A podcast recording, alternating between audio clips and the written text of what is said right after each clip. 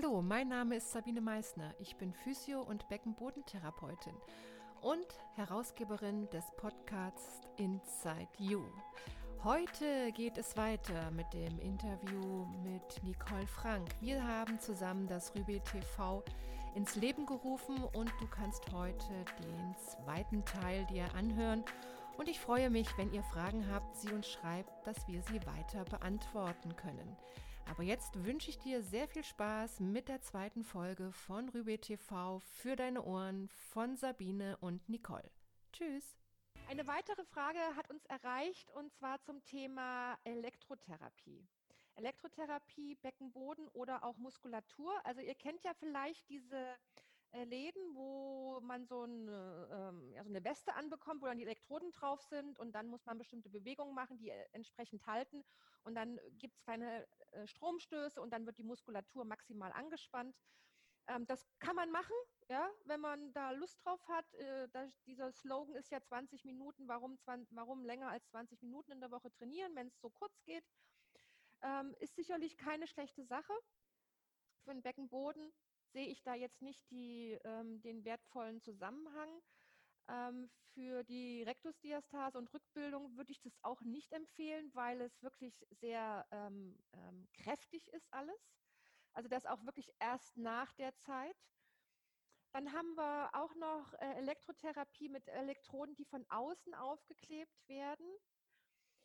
Ja, wem das gut tut, probiert es aus, kann das machen. Also ähm, ich sehe auch von außen die Elektroden angelegt jetzt nicht den, den funktionellen Wert dieser Übung. Dann gibt es noch äh, Sonden, die eingeführt werden, einmal vaginal, aber auch rektal.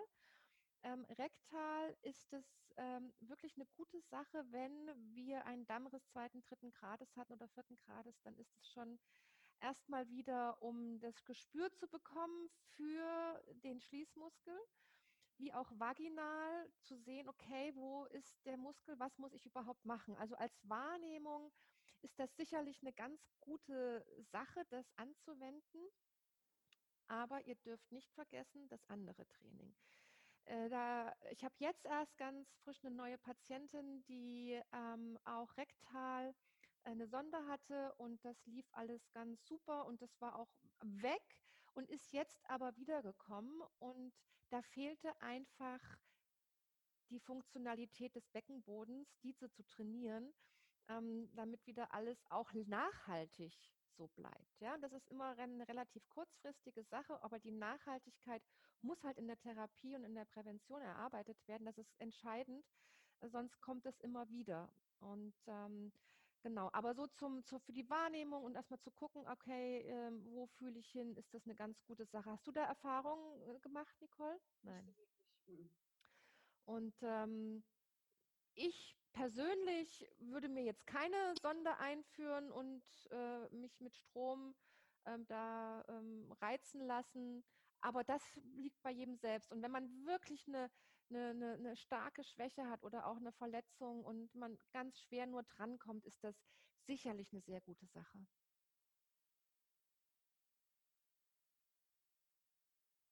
Okay, nächste Frage.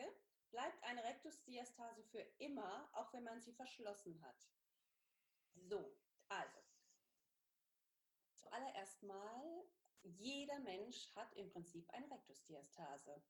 Ich meine, wenn man es ganz, ganz, ganz genau nimmt, heißt eine Rektusdiastase ja auch erst so ab drei Zentimeter Breite. Okay? Und dennoch haben alle Frauen oder alle Menschen immer einen gewissen Abstand zwischen den geraden Bauchmuskeln. Nur, dass nach der Schwangerschaft der Abstand weiter wird und die Strukturen zwischendrin dünner und flacher. Ja, da ist keine Kraft mehr oft zwischen den Bauchmuskeln, um den Druck von innen standzuhalten oder auch von außen, je nachdem, was man rumschleppt. Und ähm, es geht ja eigentlich nicht darum, dass diese Lücke zu sein muss, weil wir eben, wie ich gesagt habe, alle eine Rektusdiastase haben, von ganz bisschen. Nur ist die fest und stabil. Da kann man nicht reindrücken und man kommt da auch nicht weit im Normalfall ähm, Richtung Bauchinnenraum. Ja, da muss immer ein Gegendruck sein durch die, die Strukturen, die da sind, die Faszien. Und ähm, es geht ja auch gar nicht darum, dass man eine Rektusdiastase nach der Geburt verschließen muss. Ja, wichtig ist, dass man da eine gut genug Spannung wiederherstellen kann. Und meistens nähern sich sowieso dann die geraden Bauchmuskeln wieder an. Und die Rektusdiastase oder diese Lücke zwischendrin wird kleiner mit der Zeit, so oder so. Und das entsteht auch dadurch, dass die geraden Bauchmuskeln, die ja in der Schwangerschaft so wahnsinnig verlängert wurden und gedehnt, also nicht wahnsinnig verlängert, aber es gibt Studien, dass die Muskulatur sich verlängert und dass sie gedehnt ist, ist ja klar. Aber dass halt nach einer Zeit das Ganze wieder zurückschrumpft und dass halt auch die geraden Bauchmuskeln wieder ihre Normalposition oder ihre normale Länge und ähm, Ungedehntheit irgendwann wieder haben und auch dadurch wird diese Lücke kleiner. Okay? Und ähm, fällt dir noch was ein? Nee, ist eigentlich genau. Und das, die Rektusdiastase muss ja auch sein, weil sonst könnte das Kind nicht wachsen. Ja, das ist ein ganz normaler Vorgang. Ähm, ohne den würde das Kind nicht wachsen können, weil es ja diesen Platz braucht und die Muskeln weichen dem aus. Ja. Und das genau. ist ein ganz normaler Vorgang. Und manche, bei manchen geht es von ganz alleine wieder zurück. Ja, das ist, da ist überhaupt Das sind die meisten auch. Ja, in meinen Kursen sind wirklich nur ganz wenige, die einen tatsächlichen Befund haben. Mhm. Äh, mit einer Rektusdiastase heißt über drei Zentimeter und keine Kraftübertragung und keine Funktionalität. Ähm, genau, und da muss man dann natürlich anders arbeiten, aber in der Regel geht es bei den meisten von ganz alleine wieder zurück. Genau, also was ich mir noch vorstellen kann, ist, was die Fragerin damit gemeint hat, wenn jetzt jemand wirklich eine Rektusdiastase hat, die instabil ist nach der Geburt, ob das dann einfach für immer da ist und ob man da immer drauf Acht geben muss. Ah, mh, das also, kann natürlich sein, ja dass sie das so gemacht hat, äh, gemeint hat, muss man da jetzt immer und ewig drauf aufpassen. Aber ich denke, das ist einfach individuell, da muss man gucken, ja, wie es nach einer Zeit mit den richtigen Übungen ist und wie es läuft. Ich kenne Frauen, die sind super stabil. Die hatten eine richtig breite Rektusdiastase und so nach drei Jahren ist das wirklich, ist der ganze Körper wieder schön und stabil und der Bauch ist flach.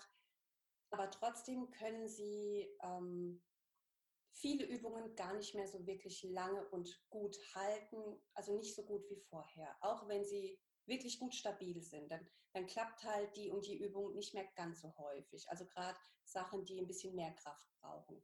Manchmal ist das halt mhm. halt einfach so. Und da muss man einfach vielleicht doch ein bisschen aufpassen, aber eben, das ist von, von Person zu Person verschieden. Bei, man, bei manchen ist es einfach ruckzuck wieder gut und ähm, die müssen auf gar nichts mehr aufpassen. Genau, ja. ja. ja. Aber wenn die, wenn die Rektusdiastase wieder Kraft überträgt und funktionell ist in allen Bereichen und automatisiert alles gut läuft, dann kann man auch mit einer Rektusdiastase, die drei Zentimeter ist, wunderbar leben. Ja, also das ist wirklich bei der einen so und bei der anderen so. Und es hängt auch nicht mit irgendwie mehr Gewicht oder weniger Gewicht ab, weil du hast es ja wahrscheinlich auch, du hast ja auch relativ schmale und auch, auch sehr schlanke Frauen, die auch darunter leiden. Ja? Also das hat auch nichts mit dem Gewicht der Frau oder so zu tun.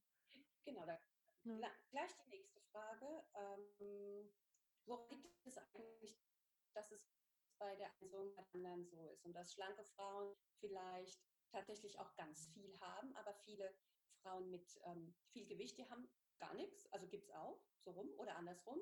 Und warum ist das bei den einen so und bei den anderen so? Und da gibt es im Endeffekt keine einheitliche Studie oder keine Forschung, die sagt, ja, wenn du das und das hast, dann ist die Gefahr groß, dass du das und das so und so bekommst. Ja, die haben auch den Body Mass Index getestet und ähm, kann man nicht sagen, sind alle Leute einfach verschieden. Und ähm, ja, genau, noch eine Frage direkt. Warum ist da immer noch dieses Loch unterm Bauchnabel, also diese Lücke unterm Bauchnabel? Das ist auch eine Frage, die kann eigentlich keiner beantworten. Man muss es sich angucken und gucken, was, was passiert mit der Kraftübertragung, wie werden die Übungen tatsächlich ausgeführt oder hat es überhaupt Übungen gegeben oder macht diese Person Übungen, die dafür gut sind. Das ist, kann man auch nicht sagen, warum ist da jetzt diese Lücke noch? Keine Ahnung. Mhm. Das muss man sich angucken und ist halt auch von Person zu Person verschieden. Die einen haben es unterm Bauchnabel mehr, die anderen über dem Bauchnabel oder direkt oben unterm Brustbein. Kann man so ja. Fragen. Dann habe ich hier eine Frage. Habt ihr Tipps bei vermuteter Rektozele? Also Rektozele ist praktisch ein, ein, eine Aussackung des Darmes. Ähm, also vermutete Rektozele ist entweder habe ich eine oder ich habe keine. Also da würde ich das erstmal abklären lassen, ob tatsächlich eine vorliegt. Ähm, falls die Schreiberin, ähm, wenn sie das selbst spürt, ähm, so eine Vorwölbung spürt, ähm, dann ist es wahrscheinlich, aber das, äh, da würde ich zum Arzt gehen, entweder zum Proktologen oder zum Urologen oder zur Gynäkologin, das abklären lassen, ähm, weil warum vermutest du eine Rektozele? Ist, ne, da ist bestimmt irgendetwas und das gehört abgeklärt, ganz klar.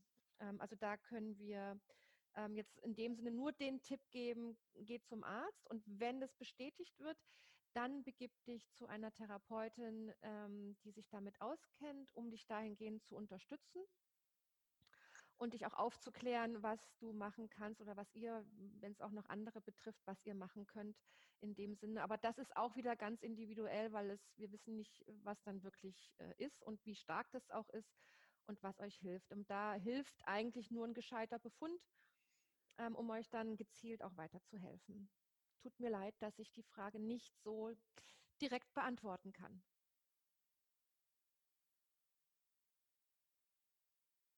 Okay, nächste Frage. Kann man mit einer Rectusdiastase nie normal Bauchmuskeltraining machen? Die Frage ist, was ist normal? Also was versteht die Person unter ähm, Bauchmuskeltraining? Das kann man ja so und so auslegen. Heißt es Sit-ups, Planks und alles, was wir immer sagen, dass man nicht machen soll am Anfang? Oder heißt das funktionelles Bauchmuskeltraining, wenn alles stabil ist, nach drei Jahren? Oder wie würdest du das interpretieren? Ja, also ich glaube schon, also ich meine, es ist ja in den Köpfen drin, dieses normale Bauchmuskeltraining sind die Sit-Ups, würde ich ganz ja. klar sagen. Ne? Ähm, nennen wir das Kind doch beim Namen und ähm, ich frage warum jeder immer Sit-Ups machen will. Jeder ja. Es ist mir völlig schleierhaft, warum jeder ständig ja, die, die wollen aus dem Bett rollen und liegen auf dem Boden und machen 50 Mal Kopf hoch. Ja. Also das ist halt eine Übung, die hat, ist halt so etabliert und so in den Köpfen. Ähm, ich glaube nicht, dass wir die in unserer Lebenszeit rauskriegen. Aber wenn du Sit-ups machen willst, dann mach Sit-ups. Äh, ich sage nicht äh, never ever again Sit-ups, man muss halt gucken, wofür. Ne? Also klar brauche ich ein Sit-up, wenn ich jetzt nicht über die Seite aufstehe, sondern so aus dem Bett hochkomme. Ja, ich, diese Bewegung brauche ich. Bitte? Mach ich einmal am Tag. Ja, ähm, aber es ist, kommt halt auch darauf an, zum einen, wie oft mache ich das, wie gut kann ich alles ansteuern und ich als Beckenbodentherapeutin persönlich mache keine Sit-ups, weil mir der Druck im Bauchraum zu groß ist und der gegen meinen Beckenboden geht und ich gerne ähm, in Zukunft genauso ähm, meinen Beckenboden beanspruchen möchte, wie ich das jetzt mache, nämlich dass ich jetzt auch wieder äh, bei Konzerten springen kann. Äh, dieses Jahr wird es ja leider nichts, aber vielleicht nächstes Jahr. Ähm, genauso wie Seilspringen oder Husten und Niesen, was bei mir immer ein Problem war dass ich das wieder einfach machen kann. Und das will ich nicht aufs Spiel setzen mit so einer Übung. Ich trainiere meine Bauchmuskeln anders, funktionell, in, in dem, wie ich es in meinem Konzept oder in dem Konzept mache. Ähm, aber ich sage nicht never ever again Sit-ups. Ja, wer das möchte, kann das machen. Ich kläre auf und dann kann jeder auch selbst entscheiden. Ich gebe Alternativen und ähm, ja, und wenn die Sit-ups gewünscht sind, für irgendwas wichtig auch sind, dann, dann muss man das machen, kontrolliert und dosiert. Äh, ja, so würde ich das sehen. Genau. Also ich bin was hinzuzufügen. Nein, doch. doch. Also ich brauche auch keine Sit-ups und ich denke auch, kein Mensch muss Sit-ups machen. Vor allem mit den Sit-ups pumpt man ja, oder das Ziel der Sit-ups ist ja im Prinzip, die Bauchmuskeln zu definieren, damit sie schön aussehen. Das sind ja diese großen Muskeln, die oberflächlich, oberflächlich liegen. Und das tiefe System, deswegen heißt es tiefe System, liegt ja drunter. Ja? Und die Fragen nach den Sit-ups kommen ja relativ früh immer also nach der Geburt. Das sind ja oft vier, fünf Monate, halbes Jahr. Würde ich auf gar keinen Fall Sit-ups machen, weil einfach der Beckenboden auch da noch viel zu weich ist. Und für später eben, wie du gesagt hast, wenn man das unbedingt machen will, dann muss man das machen. Aber man muss es auch wirklich ehrlich machen und gucken, vertrage ich das überhaupt? Wird mein Bauch schlechter dadurch oder wird er wirklich besser? Und ähm, dann muss halt irgendwann jeder selber entscheiden, ob er das so trainieren kann, ob sein Körper, ob ihr Körper das so verträgt oder halt nicht. Und wenn man das nicht gut verträgt, dann sollte man es auch lassen. Also das ist jetzt nicht unbedingt super tolles, funktionelles Training. Ja. Ja, was du auch gerade gesagt hast mit den, mit, dem, mit den Systemen, ne? wir versuchen ja in der Rückbildungszeit das tiefe System wieder anzusprechen. Und wenn wir dann mit den Sit-Ups kommen, die sind oberflächlich, ja, das ist das, das globalere System, da kriegen wir das unten drunter liegende überhaupt nicht mit, ja. Und die Arbeit fängt unten an und dann hochzugehen, ja, ganz tief das tiefe System zu erreichen, daran zu arbeiten und dann nach oben zu gehen. Genau, und wenn man einfach zu schnell sich fokussiert auf diese großen Muskeln, die oberflächlich liegen, dann machen die einfach zu viel. Es gibt genau. spannende, hyperaktive, schräge Bauchmuskeln. Ja, und die geraden machen trotzdem nichts und die tiefen auch nicht. Ja, das, kommt, das System kompensiert dann im Rumpf und man hat ständig eingezogene Rippen, aber der Bauch quillt immer noch raus. Hm. Vielleicht sollten wir erklären, was kompensieren bedeutet. Vielleicht ist das nicht jedem klar.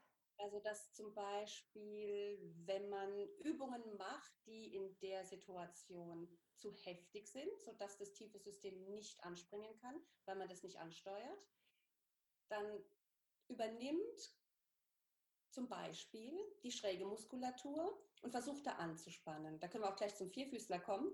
Das sehe ich ganz oft in den Videos und Fotos vom Vierfüßlerstand, dass die geraden Bauchmuskeln einfach runterhängen, weil sie nicht, ähm, keine, also nicht, ans nicht anspannen können, nicht anspringen und die tiefe Muskulatur auch nicht, aber die schrägen Bauchmuskeln und alles hier, was zwischen den Rippen ist, auf der Seite, ist, hat Eindellungen, die übernehmen dann viel zu schnell, weil man mit so einer heftigen Übung dann nicht in das tiefe System reinkommt. Genau. Genau, ja. Und das ist schon wichtig, dass wir da anfangen, ne? Genau. Und natürlich müssen die Muskeln, die geraden auch und die schrägen und die oberflächlichen, die müssen im ganzen System irgendwann natürlich wieder zusammenspielen und funktionieren. Aber wir fangen halt immer in, in der Tiefe an, bevor wir das, was oben drauf liegt, genau. trainieren. Ja, aber es ist eigentlich auch wie mit dem Beckenboden mit den Schichten. Ja? Ähm, wir können das natürlich nicht so, auch nicht so isoliert machen, aber genau. wir, unsere Vorgehensweise ist so, dass das tiefe System möglichst viel machen soll. Ja, also der, der Transversus soll möglichst viel machen.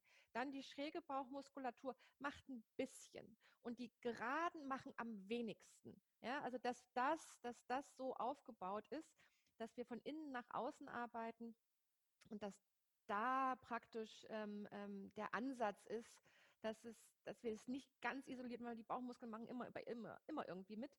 Ähm, aber wieder auch der Fokus aufs tiefe System, dass das am meisten macht und dann gestaffelt nach oben geht. Genau, und es gibt ja nicht nur tiefe Bauchmuskeln, es gibt ja auch tiefe Rückenmuskeln und die gehören ja auch zum Rumpf. Das gehört ja genau. alles zusammen.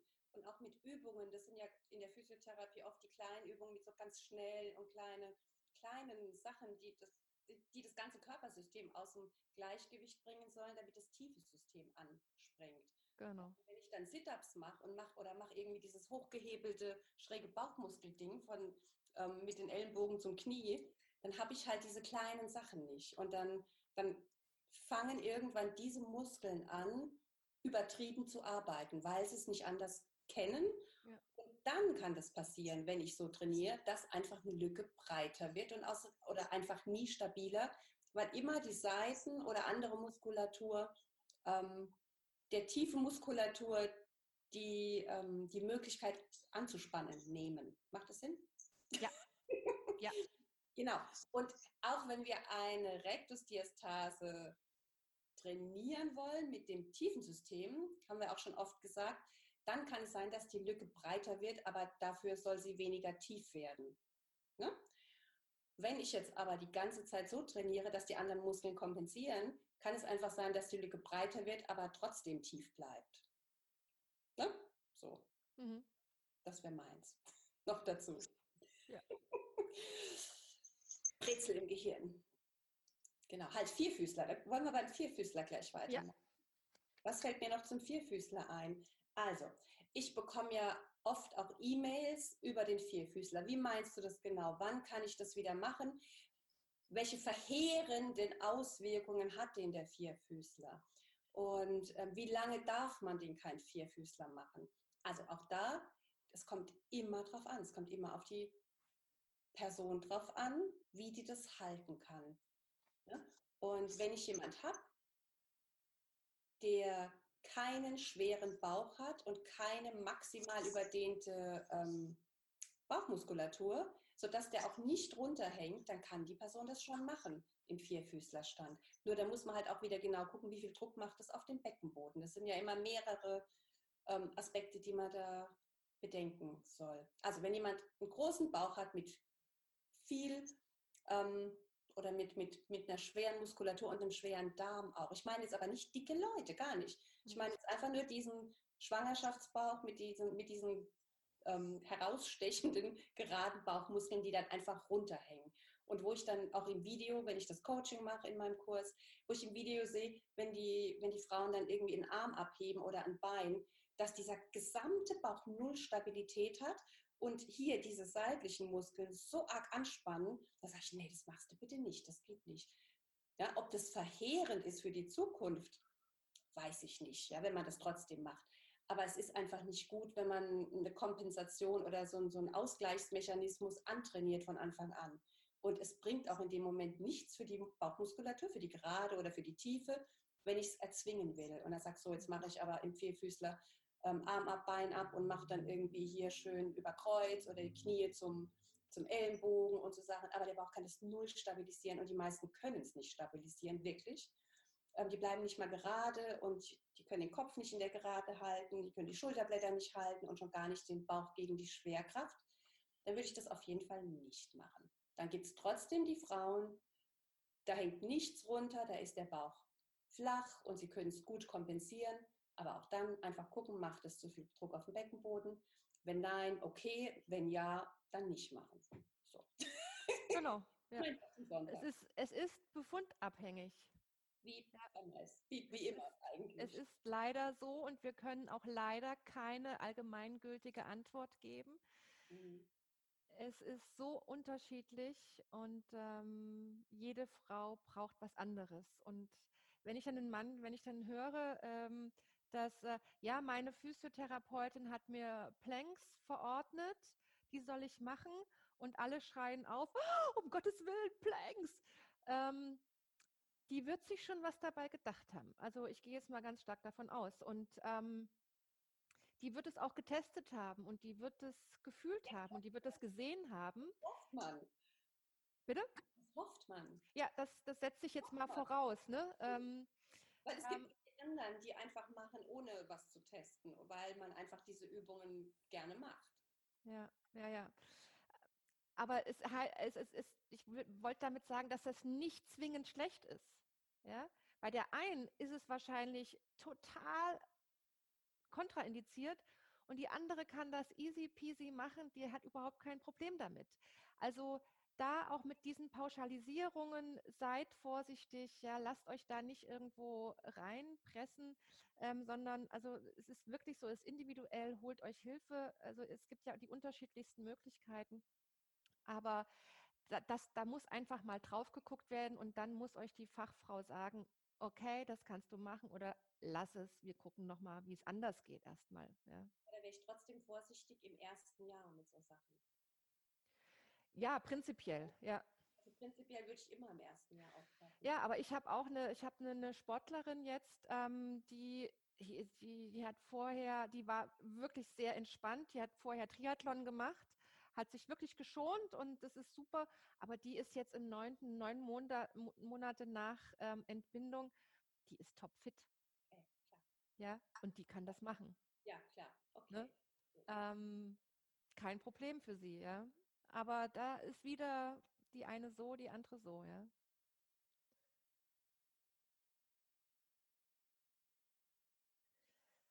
Ähm, genau, dann gehe ich jetzt mal weiter und zwar habe ich eine Frage bekommen, ich spüre meinen Mann nicht mehr, was kann ich tun?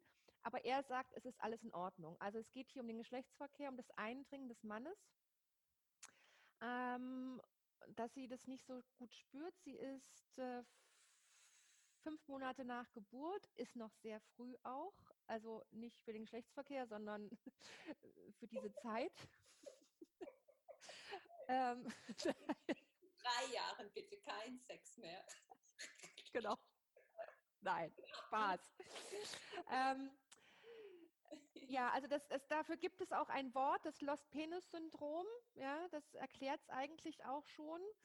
Ähm, und zwar ist einfach die Vagina noch nicht wieder in ihrer ursprünglichen Form und ist die, die Scheidenwände und die, ähm, der Beckenboden ist alles noch äh, zu weich, ja, und man hat noch nicht so wirklich die, ähm, ja, man, man spürt es nicht richtig, wenn der Partner eindringt weil der Hiatus, also die Öffnung einfach noch zu groß ist. Ähm, macht euch da keine Sorgen. Ähm, das kann man gut äh, behandeln oder man kann das gut mit Beckenbodentraining ähm, trainieren auch wieder, wenn man die richtigen äh, Muskeln da aktiviert, auch im, im Muskelfaserverlauf, weil das sind die, die von vorne nach hinten gehen. Da hilft ein zielgerichtetes Beckenbodentraining sehr gut.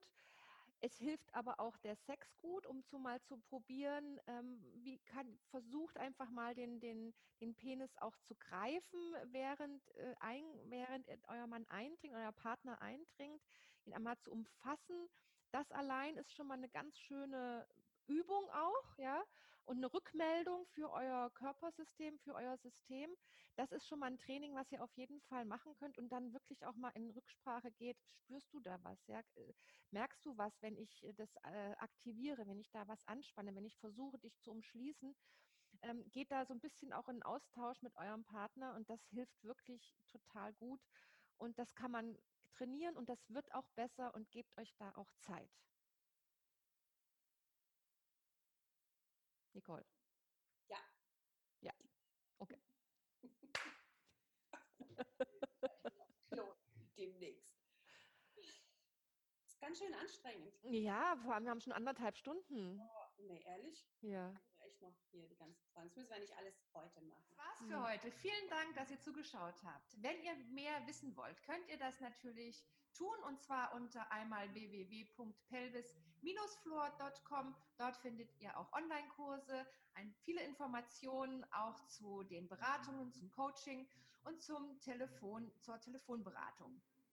Genau, oder auf meiner Webseite und meinem Blog unter www.nicole-frank-physiotherapie.de. Auch dort findet ihr Übungen, auch ganz viele kostenlose Übungen und Online-Kurse und noch mehr Beratung über den Blog quasi. Also, bleibt dran, wir kommen wieder und schickt uns weiter und eure Fragen. Tschüss. Bis dann. Tschüss.